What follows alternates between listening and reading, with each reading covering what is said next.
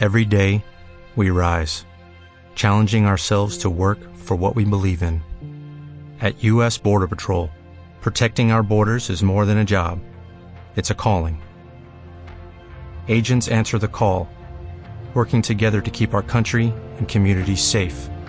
If you are ready for a new mission, join U.S. Border Patrol and go beyond. Learn more at cbp.gov/careers. México, 1487. Un grupo de sacerdotes se prepara para una tarea monumental. A unos 30 metros por encima de mí había un altar. En un lapso de cuatro días, 20.000 personas fueron ejecutadas en un macabro sacrificio ritual. Es el mayor sacrificio humano del que tiene conciencia la historia. Pero este escalofriante relato es parte real de la historia azteca. Creo que es probable que el corazón todavía latiera cuando era extraído del pecho. ¿O es divulgación de España? Creo que el número es completamente exagerado. Viajamos al corazón del imperio perdido. Reconstruimos una ciudad conquistada. Ahora, Calculamos la magnitud del sacrificio humano. Esto fue notablemente fácil. Eso sí es un corte. Tiene unos 15 centímetros. Y volveremos a pelear la batalla final de los aztecas. En Reescribiendo la Historia. Templo Azteca. En un quirófano en Australia, se hacen los preparativos para una cirugía que podría cambiar la historia. Esto podría haber colapsado ambos pulmones. El doctor Brendan Coventry realizó miles de cirugías, pero este no es un procedimiento ordinario. Hoy está cambiando su escalpelo de acero por un rústico cuchillo de pedernal y está a punto de revelar un misterio que se origina 500 años atrás, en el otro lado del mundo. Ciudad de México. Esta es la Plaza El Zócalo. La Catedral Metropolitana y el Palacio Presidencial son el corazón de esta gran ciudad de 20 millones de habitantes. Pero oculta bajo estas calles empedradas yace una civilización perdida. Hace 500 años, este era el corazón de otra ciudad, Tenochtitlán, la capital del gran imperio azteca. Llegaron los españoles en 1519, el imperio azteca era el imperio más grande y poderoso conocido en Mesoamérica. En su apogeo, su imperio se extendía desde el Golfo de México hasta el Pacífico. Los historiadores estiman que los aztecas contaban con casi 10 millones de súbditos. Construyeron una capital, Tenochtitlán, en el centro del lago. Y en su centro había una estructura imponente de 12 pisos de altura, el Templo Mayor. El Templo Mayor Azteca era el lugar donde la religión oficial se mostraba, como no era posible mostrarla en ningún otro lugar de todo el imperio. Los aztecas eran profundamente religiosos, pero su religión pedía un precio muy alto. Era un precio de sangre y de corazones humanos. Sus sacerdotes realizaban sacrificios humanos en el Templo Mayor, tan a menudo que sus escalinatas estaban constantemente manchadas de sangre. La sangre era lo más precioso que se podía dar. La sangre era algo sagrado. Es por eso que se entregaba tan a menudo a los dioses. El sacrificio era necesario en la cultura azteca para que el sol saliera cada día, se ocultara cada tarde y volviera a salir al día siguiente. En otras palabras, era necesario para el sostén de la vida en la tierra. Cuando el conquistador español Hernán Cortés llegó en 1519, él y su entorno de sacerdotes católicos se indignaron al descubrir el verdadero propósito del Templo Mayor. Lo más espantoso fueron los relatos que oyeron sobre el sacrificio de 1487. Uno de proporciones inimaginables. En un lapso de cuatro días, los registros dicen que 20.000 hombres fueron llevados a la ciudad. Se los echó sobre el altar y se les arrancó el corazón mientras aún latía. Este acontecimiento es fascinante porque en toda la historia este es el mayor sacrificio humano que se conozca. ¿Ese ritual sangriento realmente ocurrió? ¿O los españoles exageraron la proporción del lecho para demonizar a los aztecas y justificar la aniquilación de su imperio? Creo que el número es completamente exagerado. No puedo saber cuántas personas fueron sacrificadas. Tal vez más de mil, tal vez dos mil. Ahora, reescribiendo la historia está por devolverle la vida a las ruinas de los aztecas. Buscaremos la verdad sobre el sacrificio masivo de 1487 e investigaremos el histórico choque de culturas que ocurrió a su sombra. Cómo una banda de bandidos españoles pudo derrotar a un ejército 100 veces mayor. ¿El ritual brutal de los aztecas causó su propia caída? El equipo de especialistas de Reescribiendo la Historia, combinando la antropología con la tecnología del siglo XXI, nos llevará 500 años atrás para revelar la verdad de aquellos acontecimientos. Los antropólogos Francis Verdun y Barry Isaac. Los especialistas en armas Ross Heisig y Jack Schultz. Los diseñadores de torsos artificiales Wesley Fisk y Chris Lee. El cirujano Dr. Brandon Coventry. Para entender qué sucedió aquí, debemos entender cómo vivían los aztecas. Un vínculo importante para eso es Hernán Cortés y su ejército de 300 conquistadores españoles. Vinieron a México en busca de fortuna.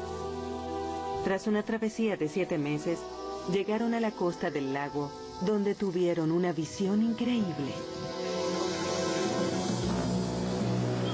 La capital azteca, Tenochtitlán. Las mejores descripciones que tenemos son de sus soldados. Tuvieron tanto miedo que creyeron estar en un sueño.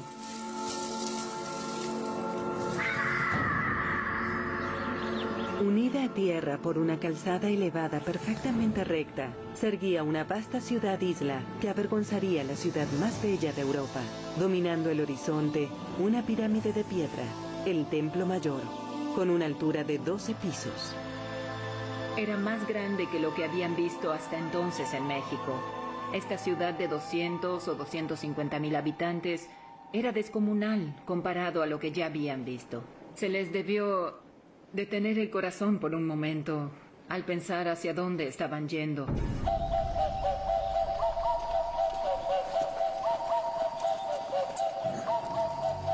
No muy lejos de la ciudad, conocieron a Montezuma, rey de los aztecas.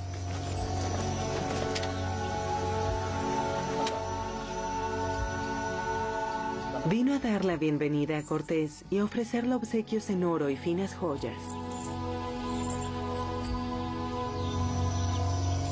Cortés intentó abrazar a Montezuma y los dignatarios de Montezuma, sus ayudantes, empujaron a Cortés. Era inapropiado, eso, eso no era correcto, no estaba bien. Era el hombre más poderoso de su mundo conocido. Ambos hombres representaban a naciones poderosas. España dominaba Europa y los aztecas dominaban México Central. Era inevitable que ambos ejércitos se enfrentaran. Lo que es asombroso es que los españoles hayan vencido. Esa guerra convirtió a la civilización azteca en estas ruinas.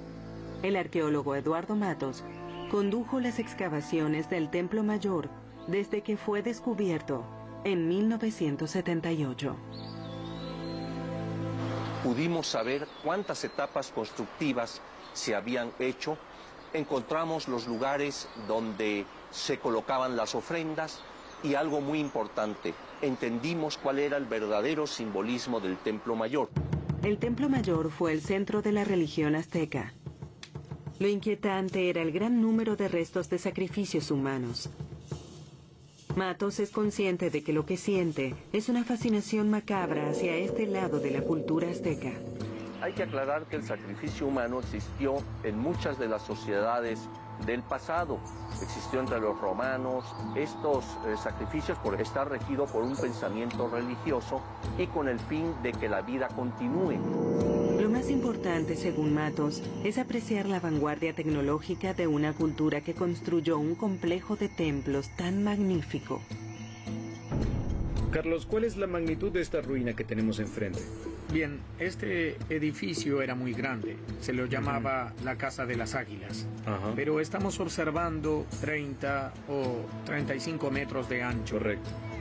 Y continúa debajo de este edificio del periodo colombino. Por aquí. ¿Podemos ver? Sí, claro. Atravesando la calle desde el Templo Mayor, el historiador Daniel Martínez y el arqueólogo Carlos González visitan unas ruinas subterráneas descubiertas recientemente. ¿Esto fue restaurado o así estaban originalmente? Bueno, hubo un trabajo de restauración, pero no de reconstrucción. Bien. Lo que estás observando es un edificio tal como se encontró. Sin muchos datos sobre la estructura de la ciudad, los arqueólogos tuvieron que imaginar el verdadero esplendor de Tenochtitlán. Es difícil porque la Ciudad de México tiene una ciudad prehispánica enterrada bajo una ciudad moderna, entonces solo podemos conocer una pequeña parte de este sitio sagrado.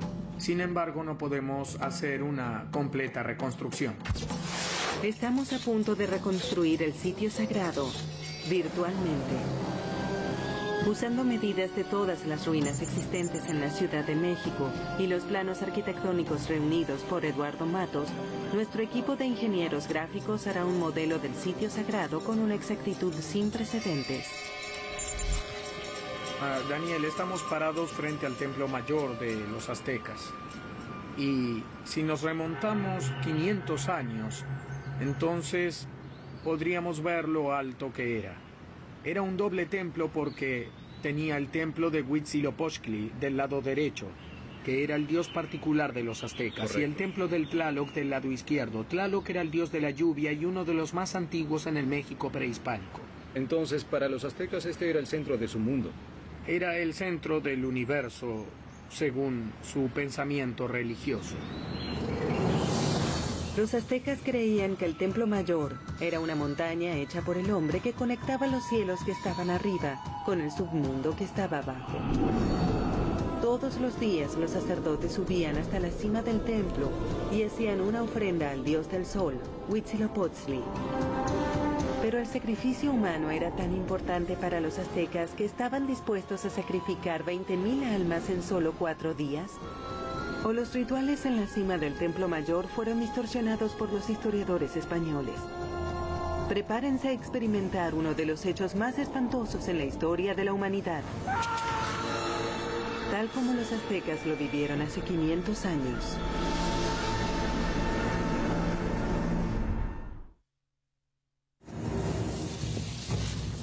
En 1519, Hernán Cortés logró lo inimaginable atravesó 400 kilómetros de territorio indígena hostil y fue el primer explorador europeo que entró en la ciudad azteca de Tenochtitlán.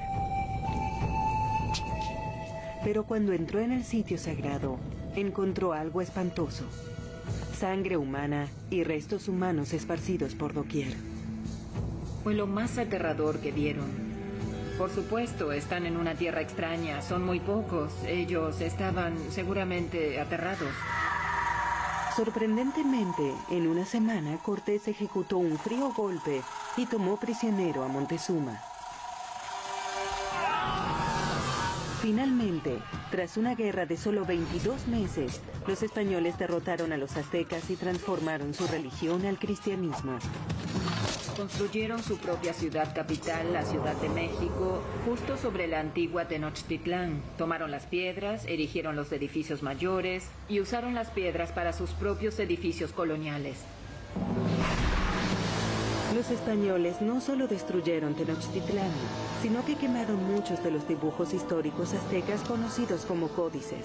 Para descubrir la verdad sobre los aztecas y la magnitud del sacrificio que tuvo lugar en el Templo Mayor, los antropólogos deben recurrir a relatos de terceros escritos tras la conquista española. Hay un códice llamado el Códice Teleriano Remensis. Muestra una imagen de ese hecho particular e indica 20.000 con glifos. Y estas dos pequeñas bolsas indican 8.000 cada una, el número 8.000. Y estas pequeñas cosas que parecen árboles en realidad son cabellos, cada uno indica 400. Entonces hay 10 de estos, lo que da 8.000, 8.000 y 4.000, en total 20.000 personas. ¿Este número es correcto? Y si es así, ¿los aztecas podrían haber conseguido 20.000 víctimas para el sacrificio?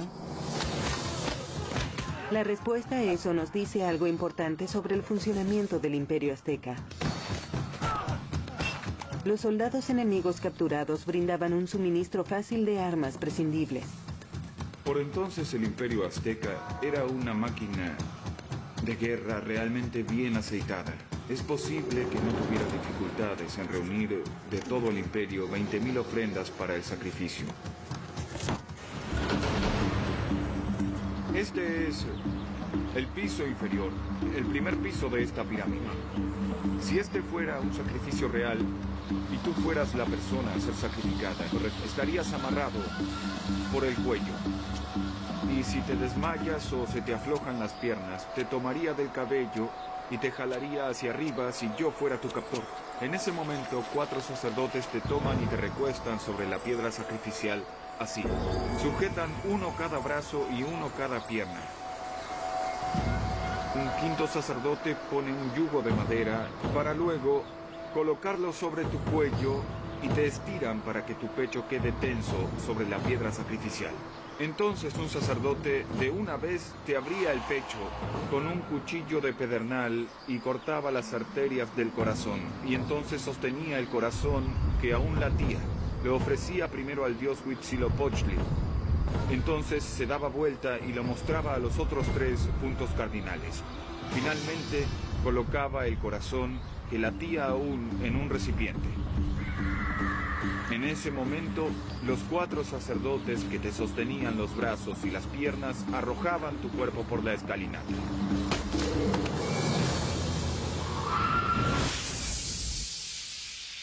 Pero ¿por qué 20.000 víctimas?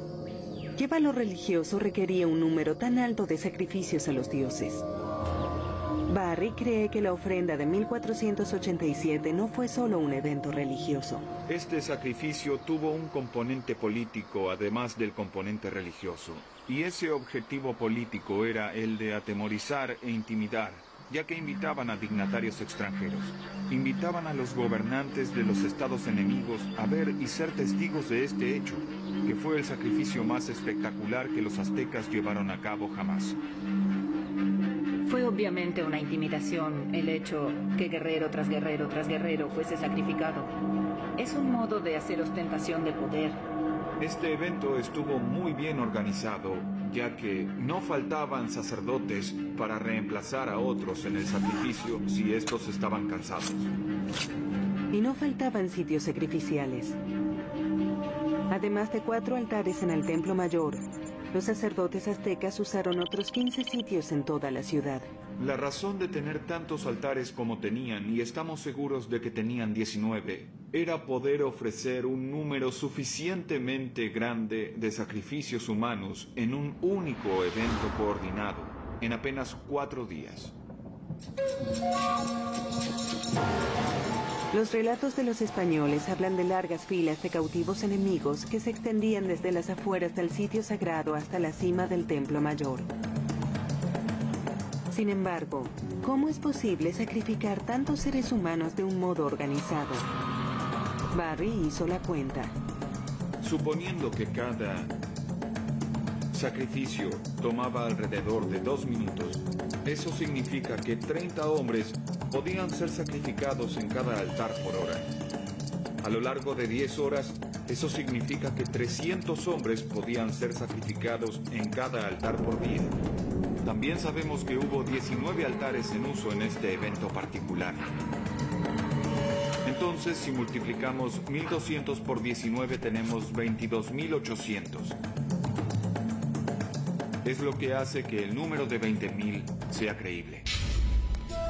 Pero dos minutos habrían bastado a los sacerdotes para completar su ritual y arrancarle el corazón a las víctimas. Si estás considerando un sacrificio cada dos minutos, diría que eso es demasiado rápido.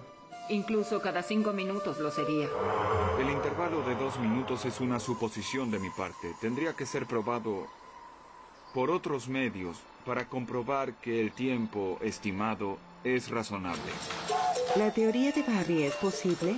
¿Los sacerdotes aztecas habrían podido realizar una tarea tan descomunal? Esta cirugía poco ortodoxa nos dará la respuesta.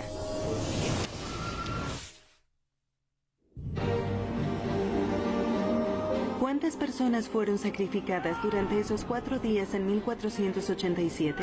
Para descubrir cómo fue llevado a cabo este acto a sangre fría, primero debemos descubrir exactamente con qué velocidad los sacerdotes aztecas podían extirpar un corazón humano. Debemos reproducir su método de sacrificio comenzando precisamente con el cuchillo. Los aztecas fabricaban sus cuchillos rituales con pedernal. Del mismo modo, hacían puntas de flechas y otras armas. Este es un martillo de arenisca y será usado para descamar por percusión para obtener escamas muy grandes. La idea es comenzar quitando escamas alrededor de esta pieza. Comenzando con una gran piedra, el tallador profesional de pedernal Jim Wynn reproducirá los mismos métodos de la edad de piedra que empleaban los artesanos aztecas. Cuando se oye ese sonido es bueno. El proceso toma unas dos horas y el resultado es muy efectivo. Los bordes de esta hoja pueden ser mucho más filosos que el acero quirúrgico incluso. Y los usan en las operaciones modernas. También son tan filosos que hacen menos daño al tejido. Esta es la punta ya terminada. Y tenemos un cuchillo sacrificial azteca. Esto debería servir. Pero dar a este cuchillo de la era azteca el uso para el que fue diseñado es otro tema. Ya no hay torsos humanos disponibles para el sacrificio. Entonces, reescribiendo la historia, viajó a Adelaida, Australia, para recurrir a la ayuda de una organización poco habitual. Esto es Anatomical Surrogate Technologies, una compañía que construye réplicas perfectas del cuerpo humano para que los militares puedan estudiar el daño causado por minas terrestres. Los diseñadores Chris Lay y Weslar Fisk construirán un torso sustituto de adentro hacia afuera. Chris comienza con un modelo computarizado tridimensional. Necesito ver cómo luce el pecho con todos los elementos en el lugar. Primero, Chris debe construir la estructura ósea que protege al corazón. Por medio de un molde de silicona, construye una réplica exacta del esternón y luego de la caja torácica. Las resinas que usamos para construir las costillas y el cartílago intercostal actúan de un modo muy similar a las costillas reales y al cartílago. Para construir la cavidad torácica, usan un molde de yeso que primero cubrirán de piel. Nuestra piel se asemeja a la piel real. Es un producto blando. Tiene un agregado de aceite. Está bien hidratado para que funcione del mismo modo que funciona la piel real. Mientras ponemos esta piel, podemos suavizar las burbujas y ponerlo en su lugar. Es un material muy difícil para trabajar. Pero estamos en proceso de intentar reproducir el cuerpo humano, lo que no es tarea fácil. Debajo de la capa de piel debe haber músculo.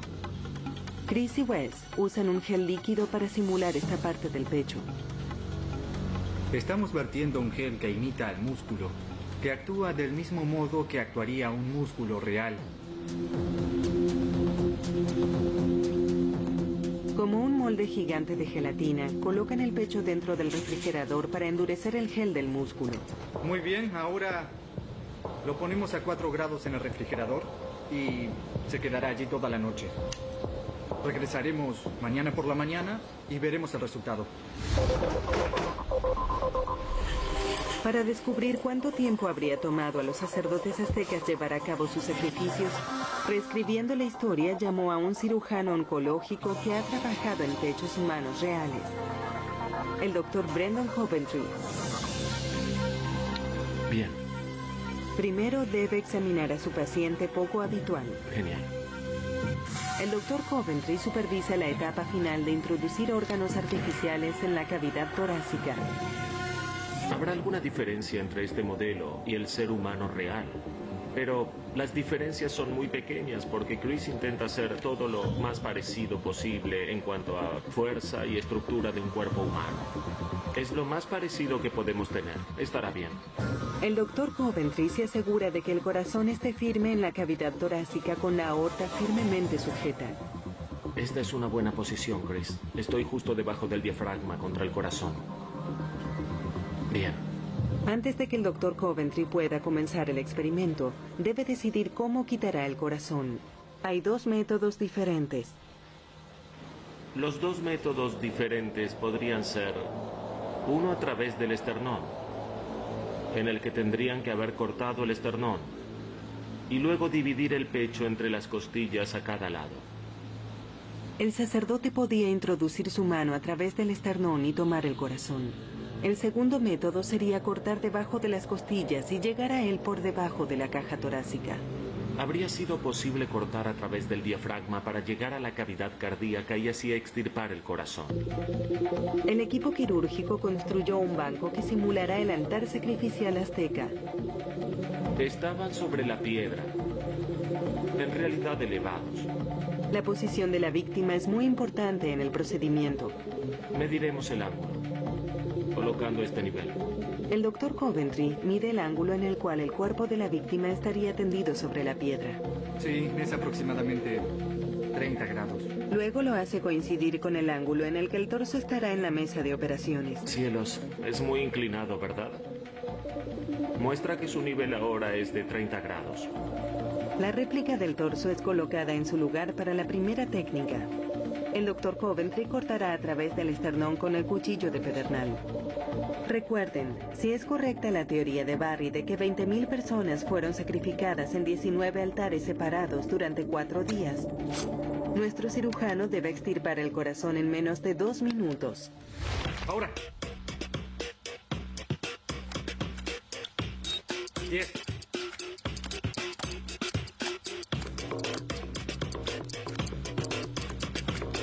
30.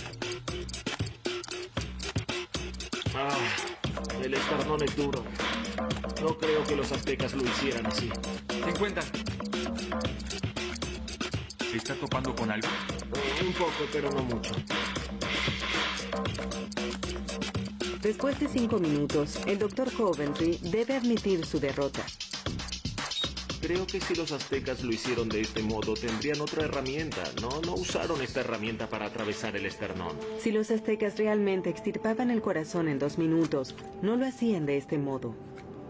Pero aún no estamos listos para desmentir el registro histórico. El doctor Coventry tiene una oportunidad más de probar la teoría de Barry. No creo que los aztecas lo hicieran así.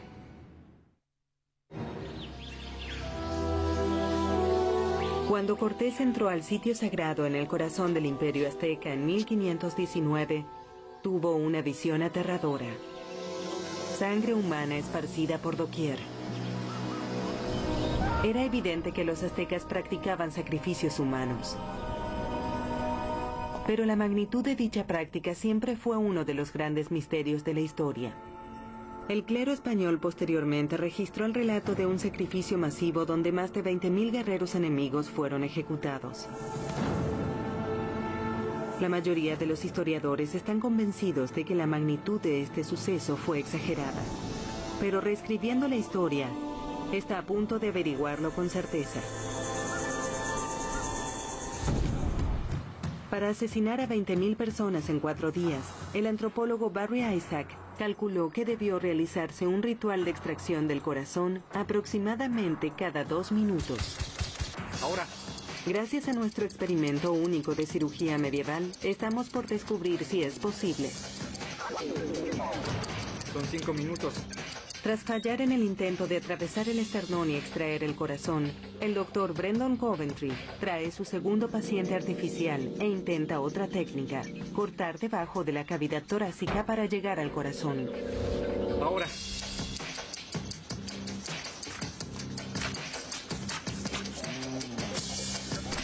Diez.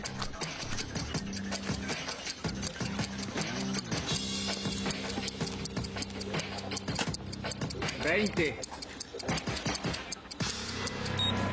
Fue sumamente fácil. Fue mucho más fácil de lo que creí. Para confirmar el tiempo de 20 segundos, decide volver a intentar la misma técnica. Ahora.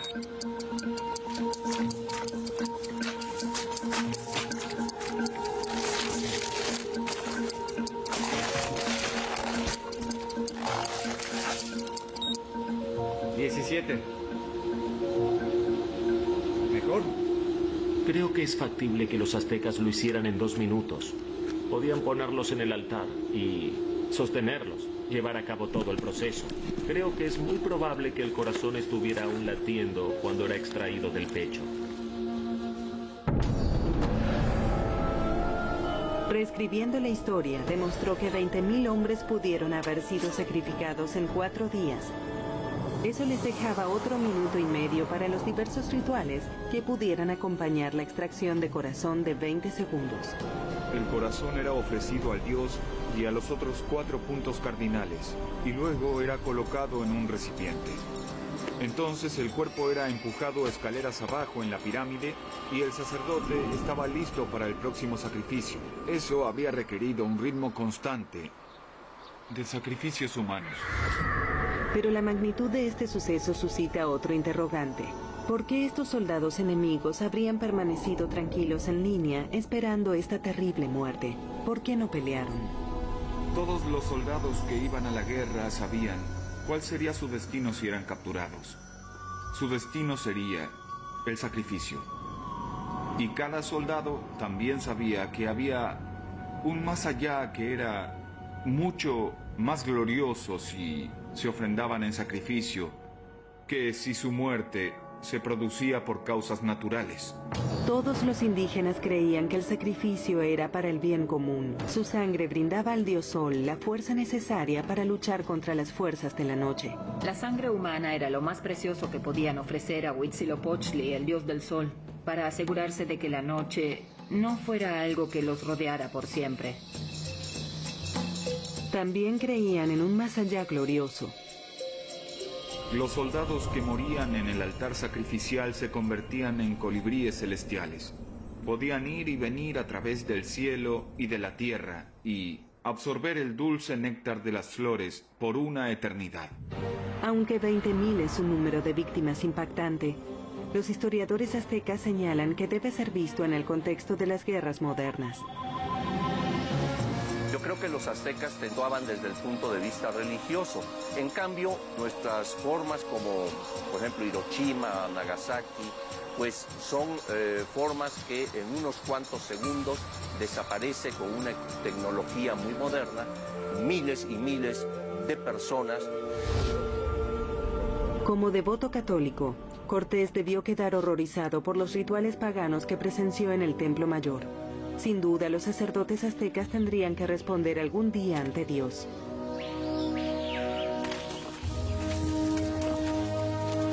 Pero por entonces, el azteca era el imperio más poderoso en México Central.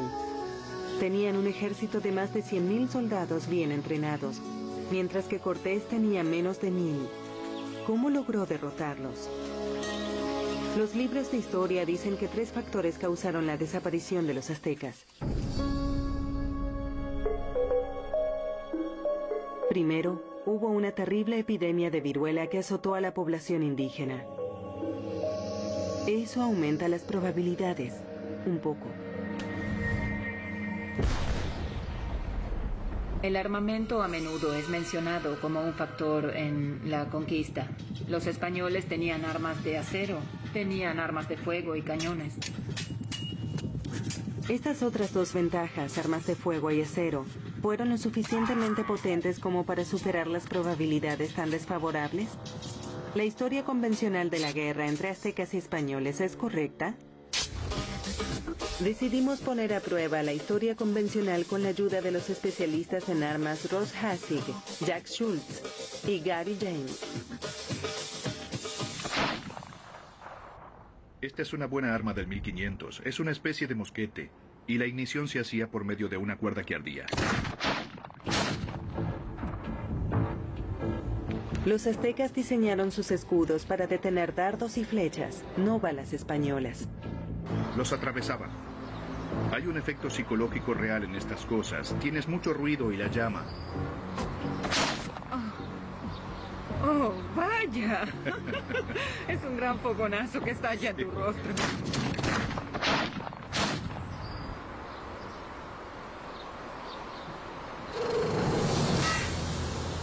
Las armaduras de acero de los españoles podían resistir a la mayoría de las armas aztecas, pero no podían cubrir todo el cuerpo. No era difícil que murieran, porque la mayoría de las heridas que los españoles recibían era aquí, debajo del cuello, debajo del brazo y alrededor de la armadura. Aunque las armas de fuego dieron a los españoles una clara ventaja tecnológica en los enfrentamientos de larga distancia, no era un arma práctica a corta distancia. El problema es que la carga y la recarga eran lentas y había que proteger a los tiradores antes de que fueran alcanzados por las armas de los pueblos nativos. De cerca, ambos ejércitos usaban espadas muy diferentes. Esto se llama macuahuitl. Tenían hojas muy filosas de obsidiana. Son como cuchillos muy, muy, muy filosos. Muy frágiles también, pero sumamente efectivos para cortar. Era un arma muy efectiva, como pueden imaginar, en el campo de batalla. Si la usaras en él, seguramente le cortarías el brazo. Fue un corte terrible. Se puede ver el corte aquí entre 15 y 20 centímetros. Un solo corte podía atravesar esto. Fácilmente podían ser mortales, sí. Así es. Aunque no tan poderosa, la espada española era más rápida e igualmente letal. Las espadas de acero también tenían una ventaja contra la espada de la edad de piedra de los aztecas. Sí, podemos ver el daño. Perdimos casi toda la fila de hojas. La madera será imposible de reparar. El impacto realmente aniquiló esta arma. Es una arma sumamente filosa, pero lamentablemente muy frágil. De cerca, ambos ejércitos habrían quedado empatados luchando. Y a larga distancia, las armas de fuego no eran suficientes como para asegurar la victoria española, porque los indígenas tenían algo letal para contrarrestar. La onda. Sin duda letal si estás desarmado. Sí. Rompía el pómulo, te dejaba inutilizado. En una batalla debieron haber miles. Creo que es una excelente arma. Los aztecas usaban como proyectiles para la onda bolas de arcilla perfectamente redondas y piedras. Viajaban a más de 240 kilómetros por hora. Su tamaño y peso los hacían letalmente precisos. Nuestras pruebas demuestran que la historia de la superioridad militar española debió haber sido escrita por historiadores de escritorio y no por los que vieron en acción a esas armas de 500 años de antigüedad. Si las armas de fuego españolas no fueron lo que derribó al imperio azteca, entonces, ¿qué fue?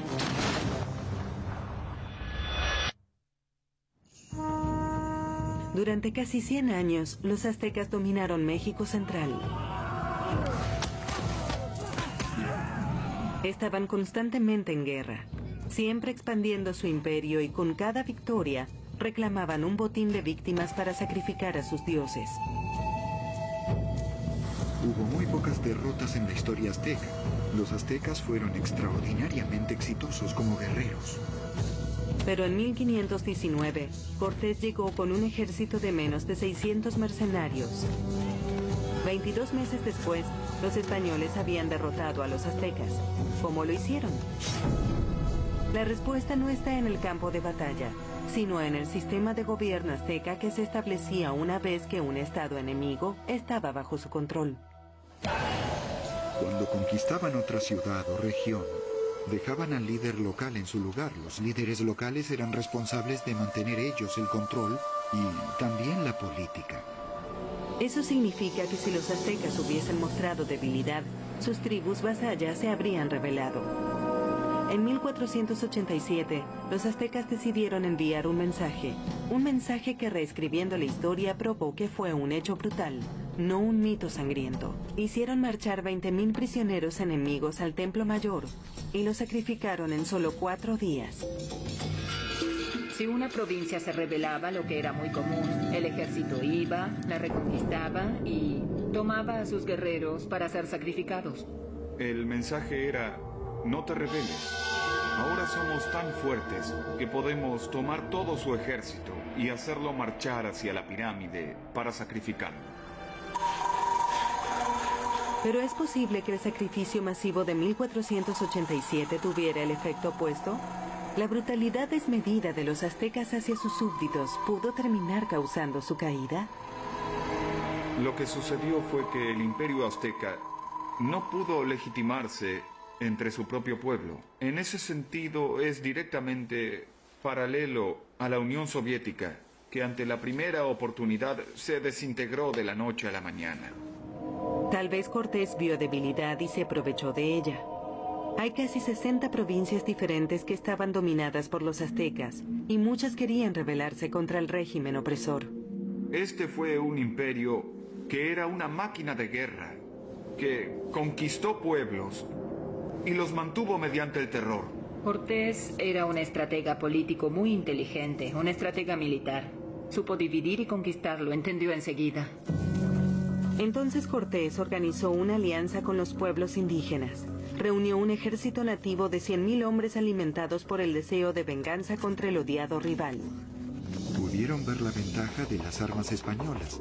Vieron una posibilidad real de derrotar a los ejércitos aztecas por primera vez en su historia. Usando armas de fuego y acero como la punta de una espada, los españoles abrieron una brecha en la línea de frente y entonces sus aliados aborígenes penetraron por ella, desplazando los flancos aztecas y ganando la batalla. Los españoles nunca fueron tan numerosos como para ser decisivos en esas batallas, pero sí para marcar la diferencia entre sus ejércitos compuestos de aborígenes en su mayoría. Paradójicamente, la necesidad de sacrificio también entorpecía a los aztecas en el campo de batalla. Uno de los objetivos mayores en la guerra azteca fue capturar enemigos, no solo matarlos. Si capturaba a un enemigo y era posible ofrecerlo en sacrificio, como guerrero ganaba estatus social.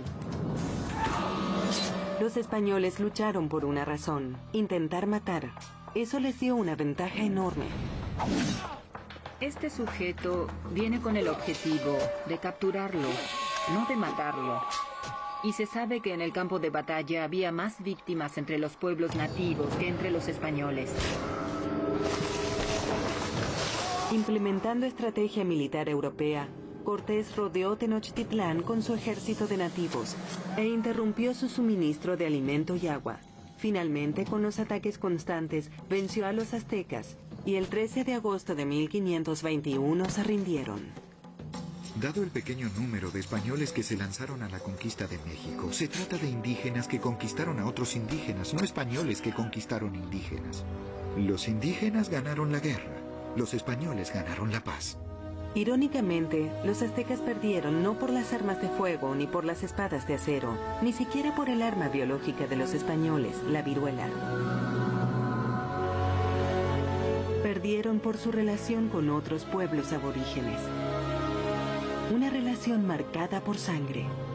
Los aztecas se apagaron como un cometa brillante.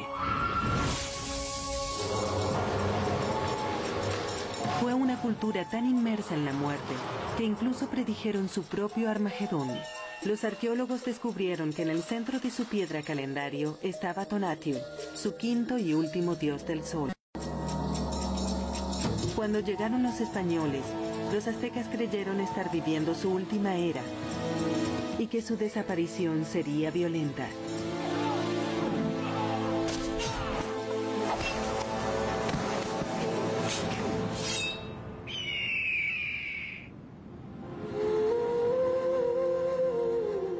Los restos del Templo Mayor y el recinto sagrado fueron los cimientos de la Ciudad de México. Finalmente, las culturas indígenas y españolas se fusionaron para convertirse en una de las ciudades más vibrantes del mundo. Actualmente, los restos de la civilización azteca se extienden por la Ciudad de México.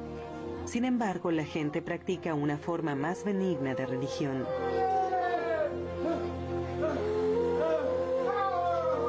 Los aztecas sucumbieron, pero su legado nunca será olvidado.